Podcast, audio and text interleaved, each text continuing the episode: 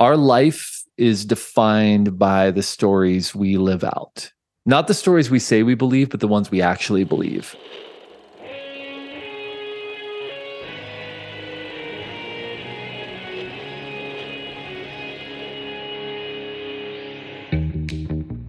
Welcome to Back to the Future podcast. My name is Victor Sadia, and I talk with brilliant minds and hearts of people who want to uproot and transform the current health and wellness paradigm.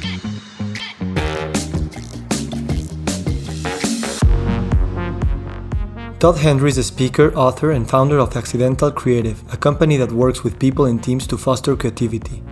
He speaks frequently on productivity and leadership and is the author of The Accidental Creative, Die Empty, and many other books. On this episode, we spoke about creativity and how the creative life depends on living at the margins of your own identity.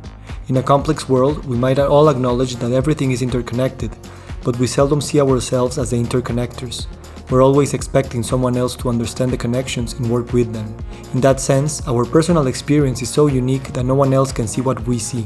The future of interdisciplinary and creative work depends on giving ourselves permission to work as weavers between disciplines and ways of life. Our greatest asset is our intuition, and by pairing it with creative stories, we can discover new identities that will co create a more lovable and sustainable future. Good morning, good afternoon, good evening. Today we have Todd Henry. Todd, thank you so much for doing this. Victor, I'm so excited to see you again. I'm excited to be here for this conversation. Thank you for inviting me. So the first time I, I met you, we were in the in backstage at the green room in Festival de las Ideas Puebla. This was two months ago. And I distinctly remember you like standing at the back, having a coffee or something, and and just appreciating the scene. And you had this this sort of aura of just just be feeling very comfortable in your body. And i approached you and we had a very nice conversation. You have a, such a sweet voice. And i'm i'm, I'm so um, uh, happy to have you again here because now we will have more time to to really connect.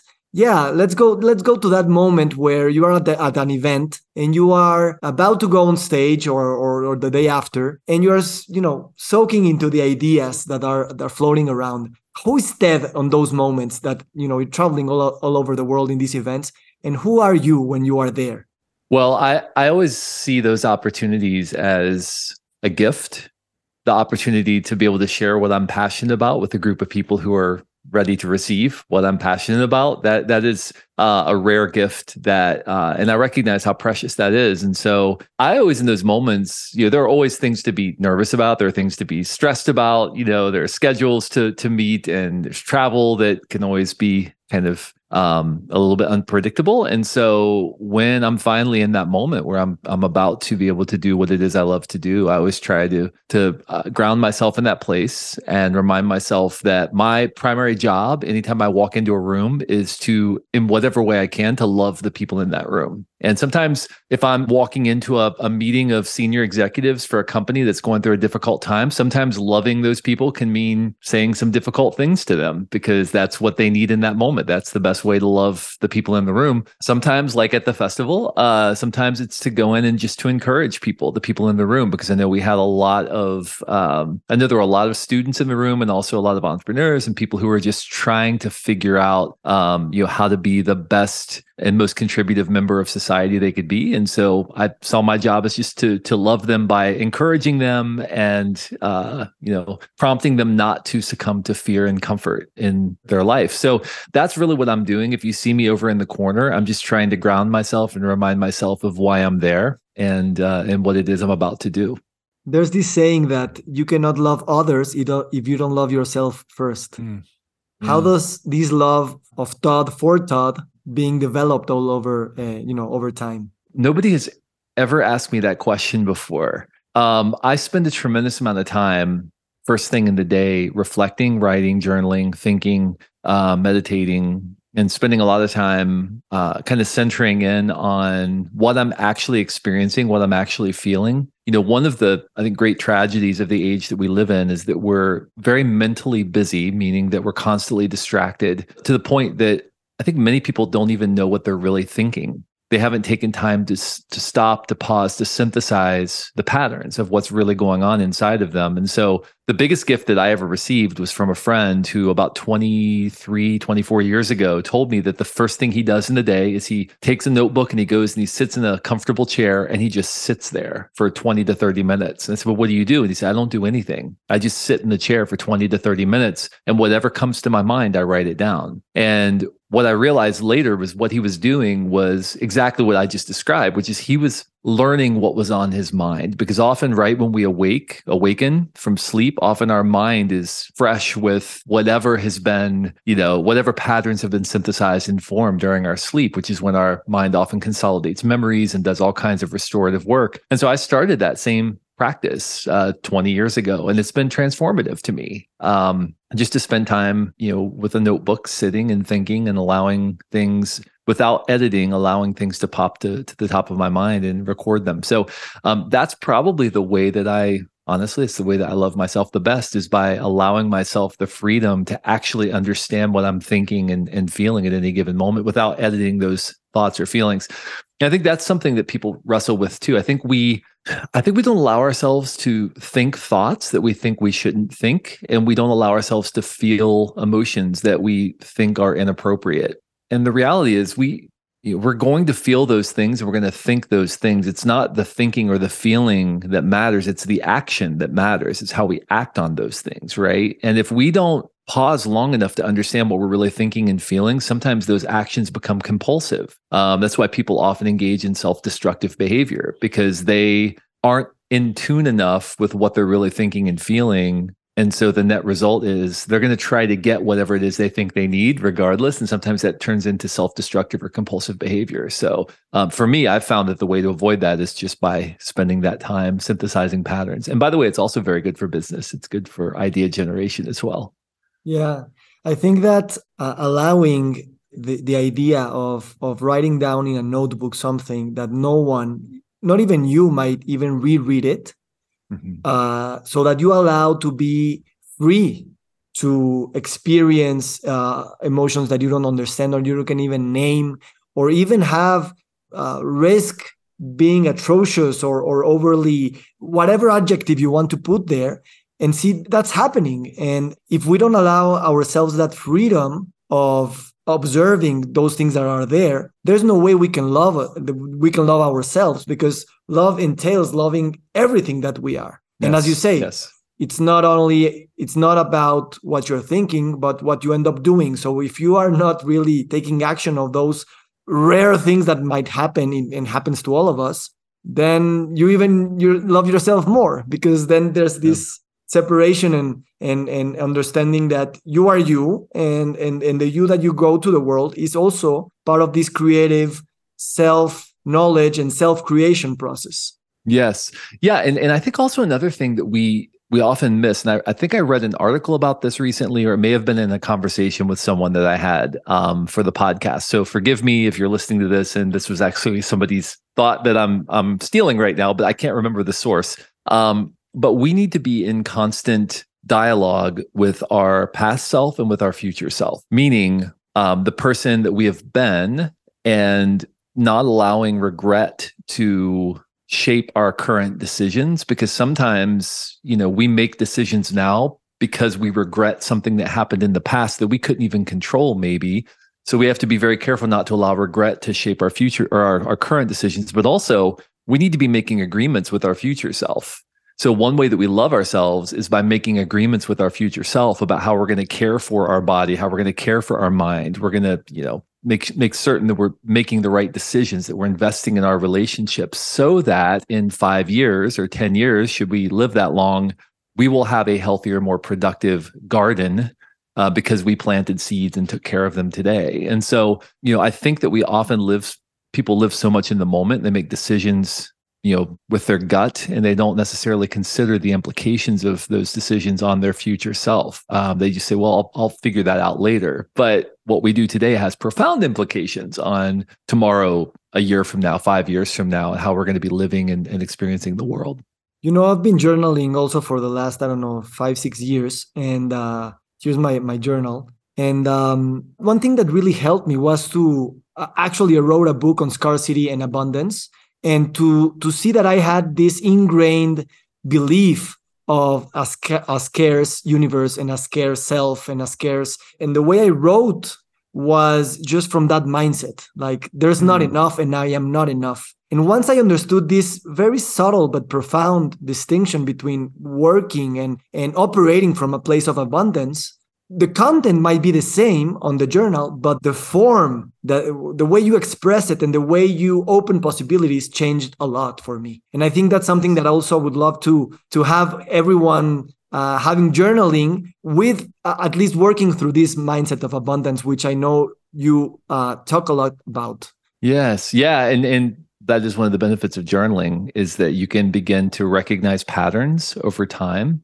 different kinds of ruminations maybe that you default to um, you know different patterns or soundtracks or thoughts that just kind of go over and over in your head. Um, and you you may never be aware of those patterns if you don't go but if you're not journaling them and you're not going back and rereading your journals. Um, so i love that you've been doing that. I love that that's been beneficial to you. But that mindset, as you said, that mindset of generosity and that mindset of abundance is is very important, um, especially when it comes to the creative process, which is my area of specialty. We have to believe that there is an infinite supply of ideas, opportunities, uh, connections to be made, patterns to be formed, innovations to be forged. We have to believe that there's a certain amount of optimism that's necessary in order to exist as a creative being in the world. And you know, I know I spoke about this at the at the festival. It's an idea I've been really exploring a lot lately. Is you know, why do some people tend to engage in brave action consistently and other people seem to shrink from the moment. And one of the key factors is that sense of optimism that they believe that there is a better possible future. They believe that there is abundance out there for them or they believe that there's abundance in the world and that they are a part of bringing that about in some capacity.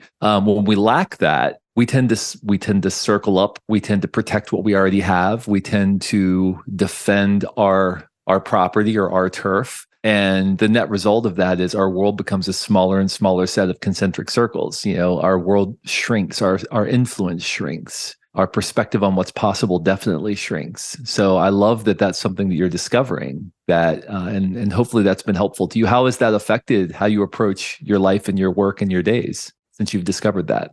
Yes, actually, this interview is a good example because uh, since I invited you, we we scheduled it right away. I usually give myself a few more weeks to work on research and have a lot of notes. I usually come with at least four pages of notes. Today I came in with two, and I was just stressing like only two pages, you know. And it was just, just a matter of breathing a bit before starting this conversation and, and, and understanding that there's an infinite source and just the 1st mm-hmm. question the first comment that we started we just opened a, a whole new world so it's also uh, flowing with this idea that um, just trusting the process and be open to surprises and not controlling everything you know your intuition is so powerful. You might have a lot of encyclopedias in your head but but your intuition draws from a much larger uh, cosmic encyclopedia and i think yes. that that's one of the things that i've been um, uh, practicing on. And, and, and, and yeah this conversation is just a reminder of this infinite source of ideas abundance and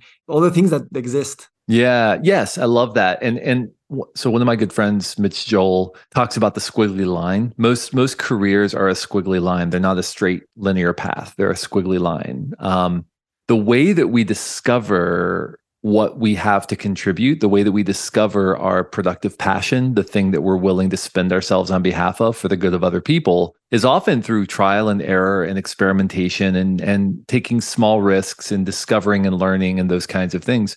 When we have a, a mindset of protection or preservation, it's really difficult to ever discover your productive passion because you're not willing to risk enough to get outside of your comfort zone because you're so afraid you're going to lose what you already have. And the net result is you forfeit all that you have to gain in in your attempt to protect what you already have. And uh, that is such a high price to pay. And yet I see so many people. And by the way, I'm not just talking about your career, I'm talking about relationships, um, you know, your contribution, your service to your community, friendships, um, you know, acts of generosity, all of those things require you to get outside of yourself and to play and to experiment and then to pay attention to the patterns and see where you seem to be especially valuable, especially well received. And so many people never discover what they're truly capable of because they're so they're so afraid that they're going to lose what they already have. Yes, and that's paradoxical in a sense because sometimes and most of the times we do change our identity through a forced crisis. That's something that comes mm-hmm. from the outside and you are forced to, you know, step into this hero's journey and and and change your identity of who you are. And then you are almost always grateful to the process, to the crisis and all those things. And yet, when we are in a place of more creativity and, and calm, uh, we we still run from those identity shifts and changes, um, not inviting them, but but uh, as you said, just staying behind the lines when you know that that step brought so much joy and abundance and knowledge and friends and whatever to your life. And I think it's mm-hmm. paradoxical because uh, for obvious reasons. So, how can we invite uh, from a place of abundance the change in in identity of who you are and walk that risky but at the same time enriching uh, line? You know. Mm-hmm.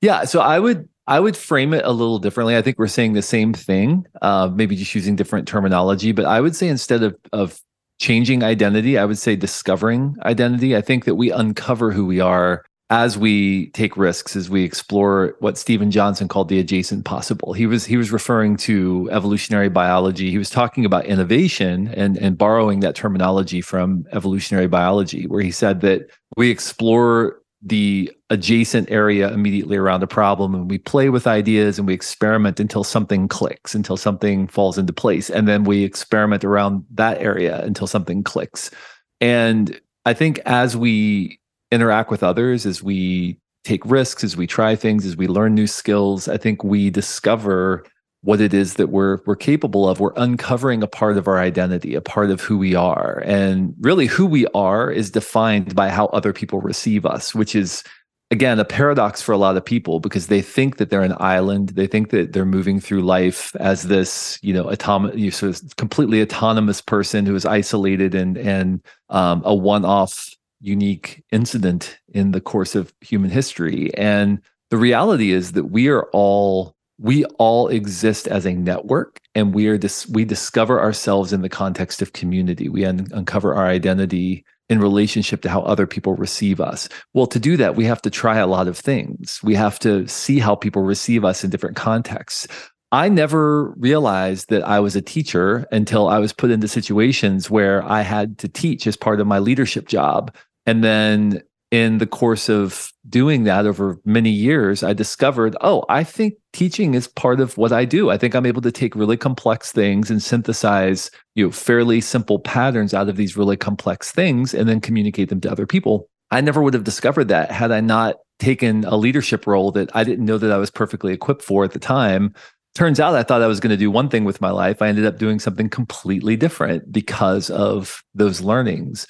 And so in order to discover ourselves, we have to get outside of ourselves. We have to refuse to allow comfort to cause us to settle in. Uh, I think I quoted Kahlil Gibran at the festival as well. Um, Kahlil Gibran wrote, Verily, the lust for comfort murders the passion of the soul and then walks grinning in the funeral, right? Um, when we lust after comfort, when we make comfort our primary objective, it murders the passion of our soul. And we can't allow that to happen if we want to live a life of growth and contribution. Wow.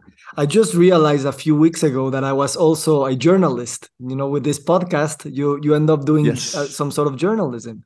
You know, in this podcast, there's a lot of health professionals that um, basically are playing uh, at the margins of their identities as, as health professionals a, a hmm. physician a coach a, a psychologist and i think health and wellness is now calling to all of us to understand that we are not just one label that you learn for five years in school and then you just have to apply that methodology but bring yourself as a whole person to the equation of healing someone that implies using other methodologies and other areas which even your own profession might uh, uh, dismiss as less scientific or alternative or or even it doesn't have anything to do with with this but a psychologist might also be a chef might also be a, a consultant a politician a parent you know? And bringing all those roles together in this healing process is is so important and at the same time staying transparent that you don't have all the answers. You're just playing with those identities. How do you think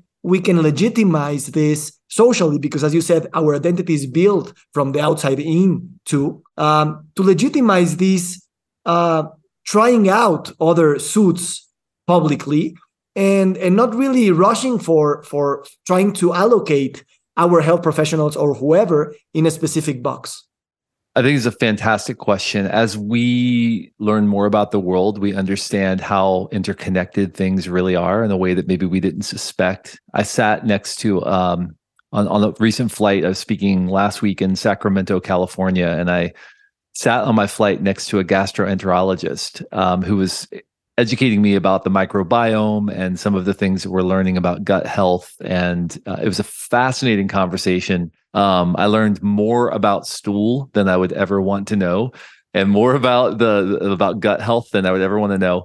Um, but what was fascinating was he was talking about how at, in his role he has had to learn about so many other medical disciplines because he's realizing how interconnected everything is and our careers are the same way you know our our contribution to the world is the same way um, typically there is you know, we tend to think of ourselves as, like you said, I'm a journalist, right? Or I'm sort of a journalist because I'm doing this podcast. It's very true.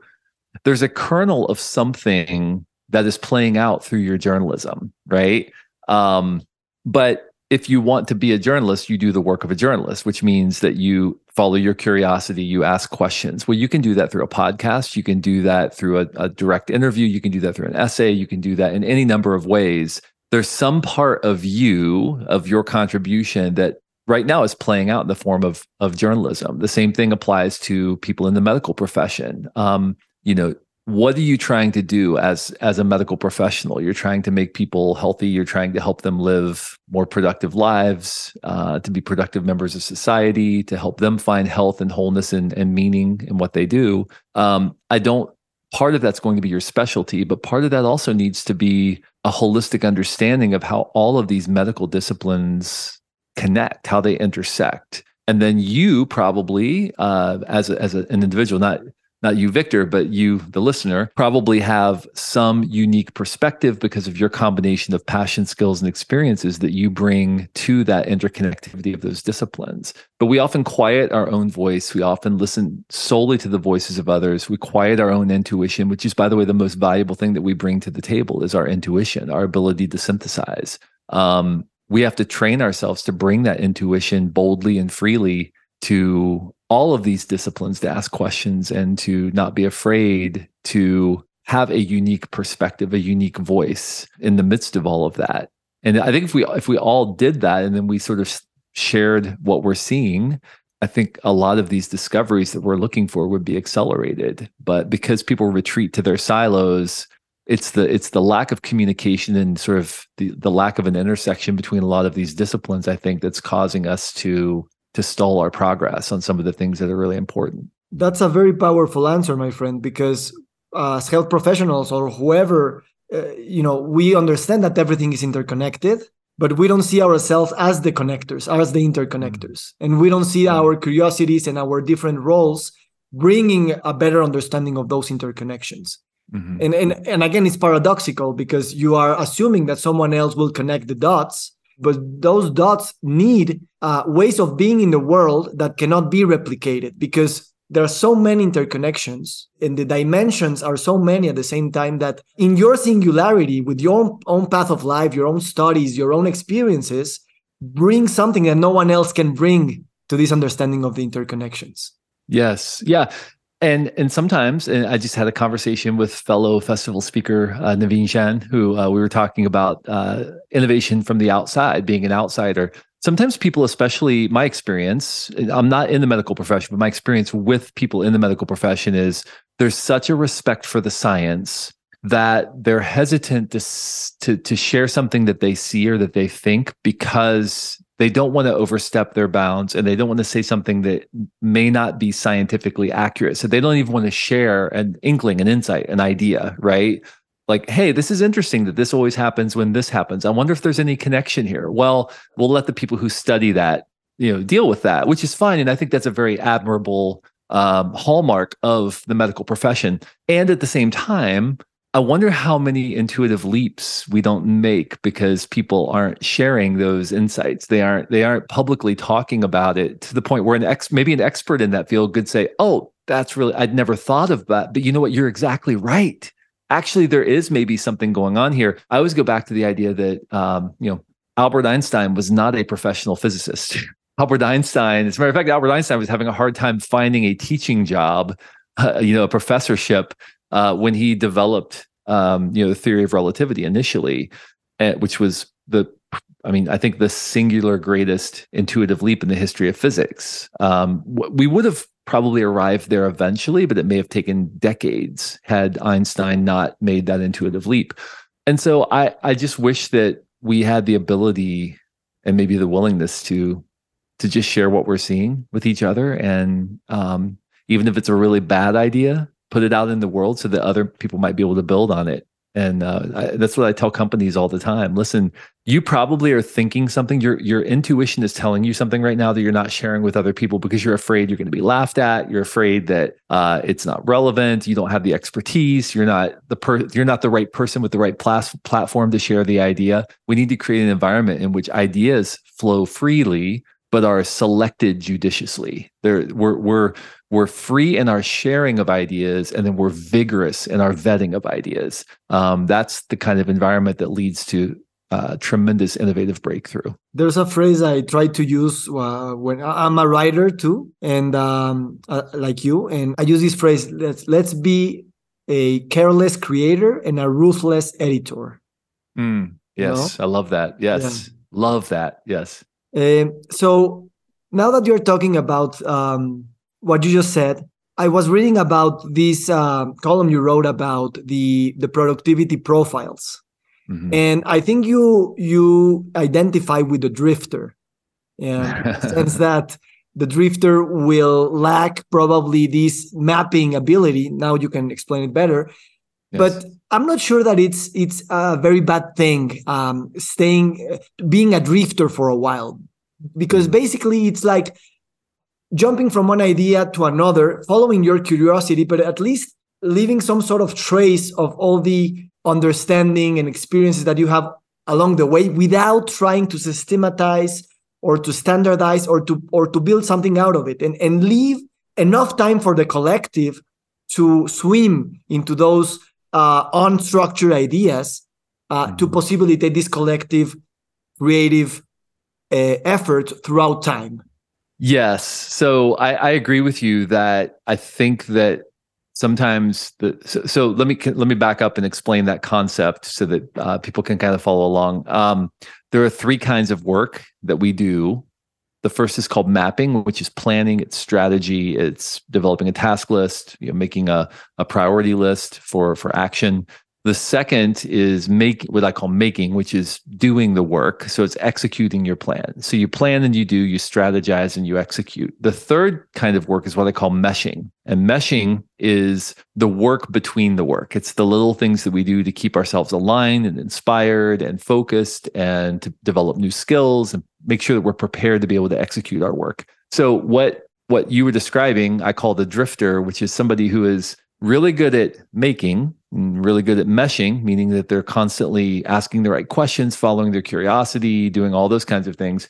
But they maybe lack some aptitude for mapping, meaning that they're really good at doing the work and they're really good at ensuring that they're asking new kinds of questions and exploring new territory and developing their skills. But they don't always lack, they don't always have the conviction of a strategic plan which means that like for me for example i'll get really excited about a project i'll work on it for a while and then i'll get really excited about something else and i'll immediately jump to that next project. And so i tend to leave a, a wake of half finished projects behind me because um, i'm always bouncing to the next thing that excites me. There's nothing wrong with that necessarily unless you never finish anything right? So if if you have so for example for me if i have a strategic project that i'm working on that's very important there's nothing wrong with me being a drifter in exploring a bunch of other things while i'm at the same time finishing that really important project that i have going on. But if i'm never finishing anything that's a, that becomes a problem.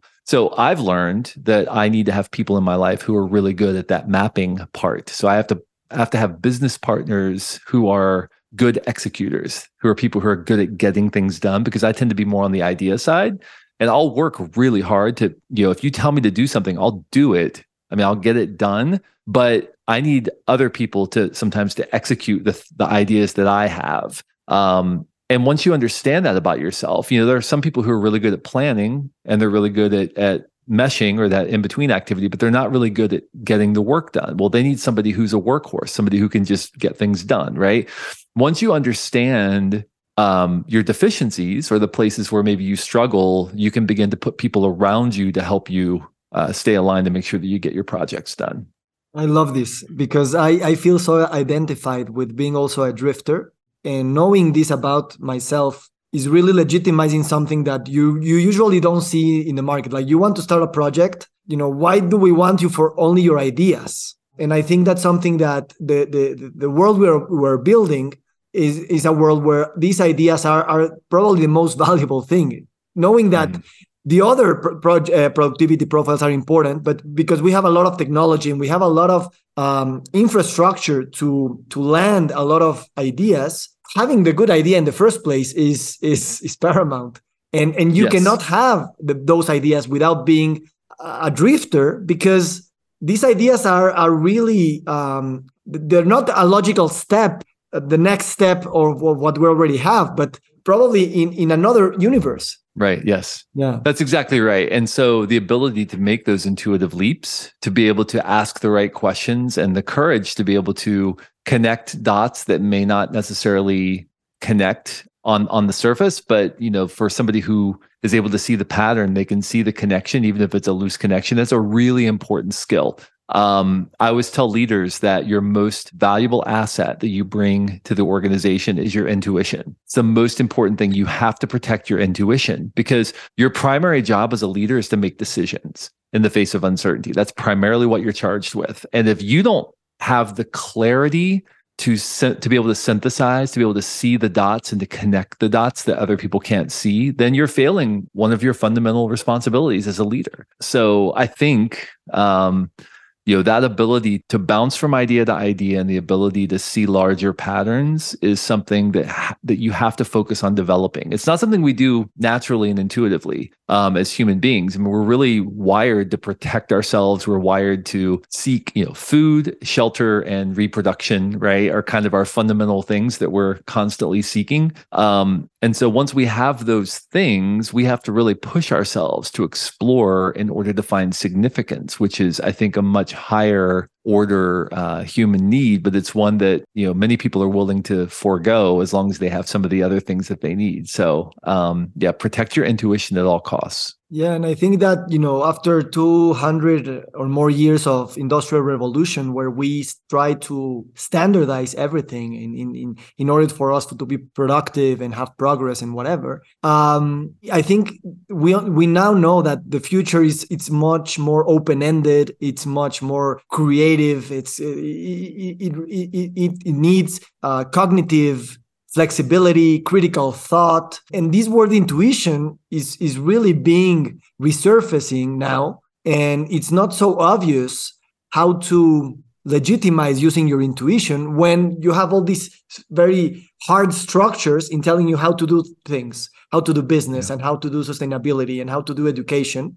When intuition will be much more shamanic um, and if, if you're a, a, a high leader at a, at a big company that it's even it could be public publicly traded uh, the public won't like too much that the leader is is following his intuition. But i think it's it's so important uh, to to do so and to legitimize yeah. um, uh, allowing people to work through intuition Yes. Yeah. Well, and, and that intuition can serve the shareholders and serve the greater organization, you know, in, in terms of its its priorities. Um, but I do I do think that to some extent there is you know, it's very important that we recognize the cause of the downfall of many organizations, many companies, many uh, you know institutions is the fact that people understand what to do, so they understand the tactical you know techniques necessary in order to produce results, but they don't understand why those techniques work. Uh, Jim Collins in his book uh, "How the Mighty Fall" talked about the the stages of the decline of once great organizations, and one of the very first things that he talks about is that in many once great organizations, you have people who understand tactics, but they don't understand strategy. They understand what to do, but they don't understand why those tactics work. And when that happens, you often find that in the case of you know uncertainty, organizations can't respond because the people in the organization don't have a clear understanding of why those systems and those techniques were developed to begin with. And so you mentioned industrialization. I think often people figure out what works and they prematurely optimize. Uh, Donald Knuth said premature optimization is the root of all evil. They prematurely optimize around a set of tactics that seem to produce results in the short term. But because they're not asking the right questions and because they don't understand the genesis of those tactics, they can't adapt when the circumstances change. So we have to, as leaders, we have to protect protect our pliability. Um, we have to protect our capacity for change our our intuition is largely tied to our understanding of why you know we're we're not just trying like why are we making this decision not just what will work right now but why are we making this decision or why is it important that we uh you know move into this particular area of innovation for our business. It may not seem like it makes sense right now financially to do that, but I understand that in order to serve our greater purpose five years, seven years, 10 years from now, we need to be making investments in this area. Um, I mean, a great example of that is Amazon started as, a, as an online bookstore. And now their servers power most of the largest companies in the world, at least most of the largest tech companies in the world, you know, through AWS. Um, they understood at, at the heart of it that they weren't an online retailer, that there was something much more important and systemic that they were trying to build, right? Well, that seemed like foolishness when they first made those investments, but now it's the largest part of their revenue model, right? Is is um, is this and the and the online retail is just the tip of the iceberg and so that's a great example of intuition at play even in the face of what seemed like maybe um, imprudent investment or decisions uh, at first, but ended up becoming a really important play. And so that's what I mean when I say following your intuition. I mean, understanding the bigger sense of why of what you're doing and then making, taking the risks necessary and making the investments necessary to support those decisions, um, even when other people may not have that same intuition, which is why, as a leader, intuition is your most valuable asset. Yeah. Today we're talking a lot about you know the tri- triple bottom line and understanding that mm-hmm. business are here to generate profit, but also to uh, generate social and environmental well-being. Mm-hmm. And I, I do believe that we will have enough standardization and structure to to make those things happen. But I think the intuition will give us a why we need to do this. Not only because it's fashionable or because of ESG or you want a certification or whatever, but but the why of really understanding that everything is interconnected goes much deeper than the rational part of our brains that has been i was going to say colonized in a sense it was colonized by this analytic rational industrialized way of thinking and and reconnecting with this with the essence of of you know life generates life and and we optimized prematurely and now we are facing a lot of consequences environmentally and socially so how do you do you do you see this intuition flourish uh, in this triple bottom line agenda that we have set for our, ourselves.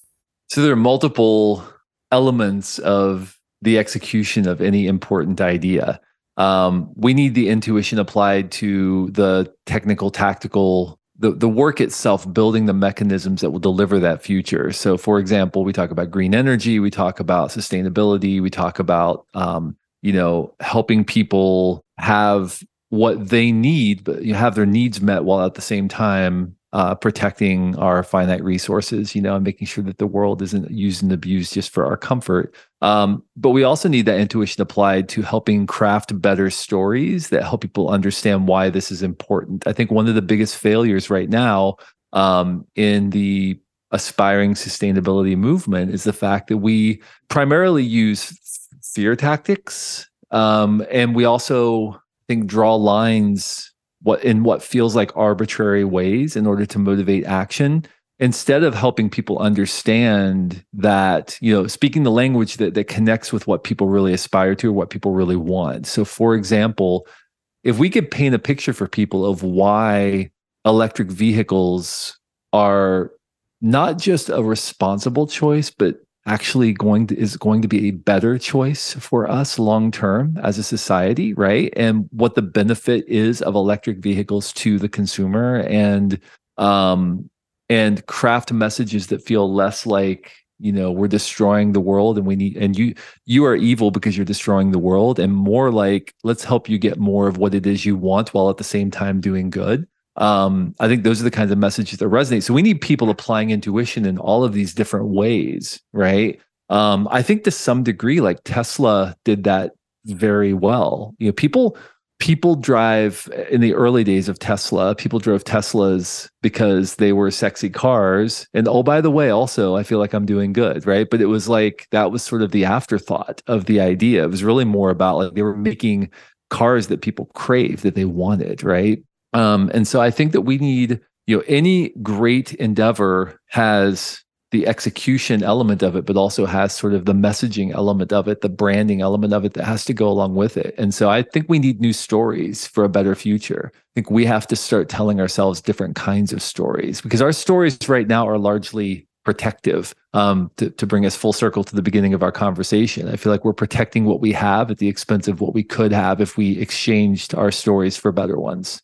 I love that. And and yes, to come full circle, you know, you started saying, mm, I feel that my job is to love the people in the room. Mm-hmm. And that that's the essence, I guess, of this new paradigm of just showing up to whichever rooms you'll be showing up in your day uh, to love, to love the people, to love the animals, to love the planet, and then mm-hmm. everything will will spring out of that. Uh, like yes. we we cherish uh, creativity, we cherish love, but we we we worship productivity, and that thing really tips the scale in terms of okay, this is not so productive, so I'll just go and do things as usual and protecting what we have. Yeah, that's that is very true. And uh, so again, our life is defined by the stories we live out, not the stories we say we believe, but the ones we actually believe. So we need to replace those stories with better ones if we if we want to aspire to a better future. And by the way, that applies to you know, sort of macro global societal uh, frame, but also to our own personal lives. You know, if we want a better life, we have to tell ourselves better stories. We have to believe that we're living in a bigger story if we want to have a bigger life. And um, you know otherwise we'll settle into whatever is most comfortable and and we'll settle for whatever we can get and forfeit what we might be able to attain if we were willing to believe a slightly bigger story about why we're here on this planet. Beautiful. So my last question is about death. Um, you you hmm. talk about death a lot. You think about death a lot. Uh, you even quoted Kahlil Gibran now and talk about how how it will walk uh, above your uh, you know above the cemetery and and laughing for the things you didn't really engage with when you were alive. So yes if we want better stories how death will be part of those stories not as the end but as something that it's worked with it's, it's even loved it's even invited in a sense because we mm-hmm. we are going there and that's not such a bad thing. Right. Yes absolutely so there is a uh, reportedly a Greek proverb, although I've seen different references to this uh, that may, may dispute that. But um, the way I first encountered it was as supposedly as a Greek proverb, which says, "A society grows great when old men plant trees in whose shade they know they will never sit." Meaning, a society grows great when people are willing to get outside of themselves and do things that have a benefit to others, knowing that they may never experience that benefit for themselves. Um, if you think about all of the great moments in world history, most of them have been in moments where a society came together and sacrificed for the sake of people who are yet to come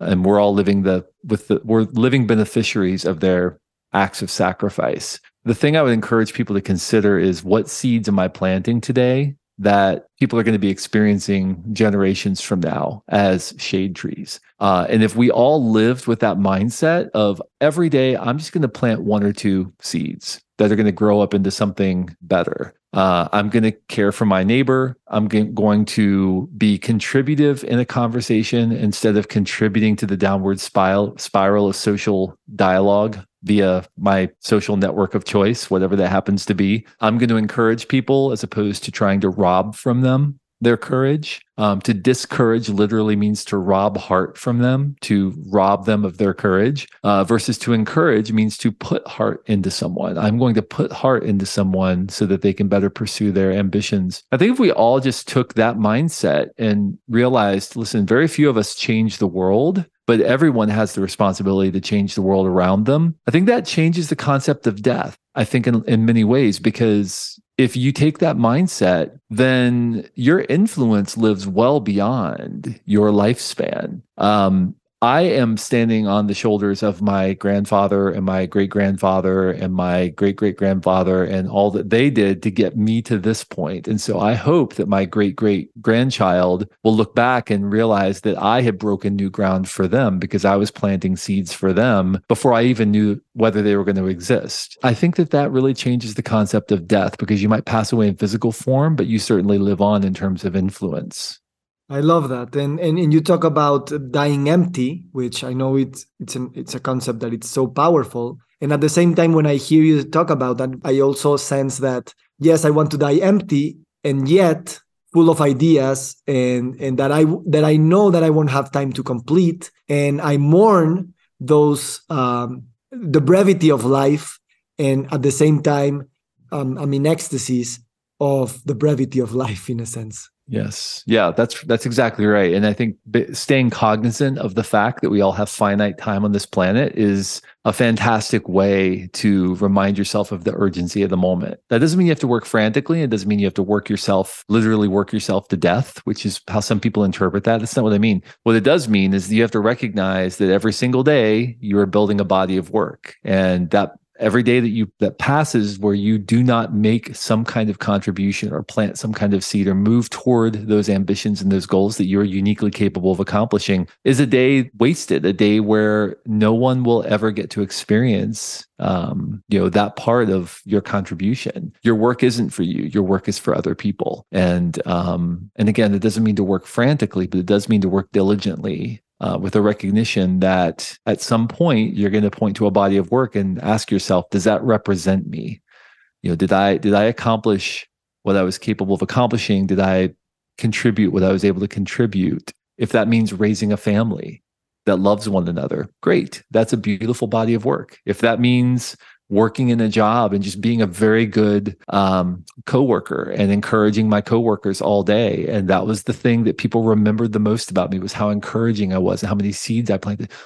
Fantastic. If that means going and building a business empire, right? And employing thousands of people, great. Everybody has their unique thing that they are called, you know, to to contribute. Um, but are you doing that? There are people whose lives look very impressive from the outside who are living mediocre lives because they're not making the contribution they could be making. And there are people who may look very modest from the outside who are giants and icons because they're building into a family that is a loving, caring community that is blessing their entire city because of the way that they model love to the people around them. So uh, just be careful not to compare yourself and your body of work to other people's body of work. Um, the goal is to be excellent in your own right, not to chase somebody else's definition of excellence. Beautiful, my friend. Well, thank you so much for this uh, heart-opening conversation and mind-blowing conversation. Um, and yes, thank you for bringing love to this room and to just being who you say you are. Uh, thank you so much. And and by the way, I had and I have continued to to share just what an amazing, amazing event the festival was. Uh, and I have continued to share far and wide um, that my experience there was really unlike any other. So if anybody listening has not been or has not attended, um, I just definitely encourage them to do that because it was uh, it was a phenomenal experience. Thank you, Todd. For for next time, I would like to pick your brain on on where these festivals and conferences are going, and uh, how we have to take risks in order for that to happen. Yeah, absolutely. Let's do it again. All right, my friend. Thank you so much. You have a great day. And uh, yeah, let's keep in touch. Great. Thank you.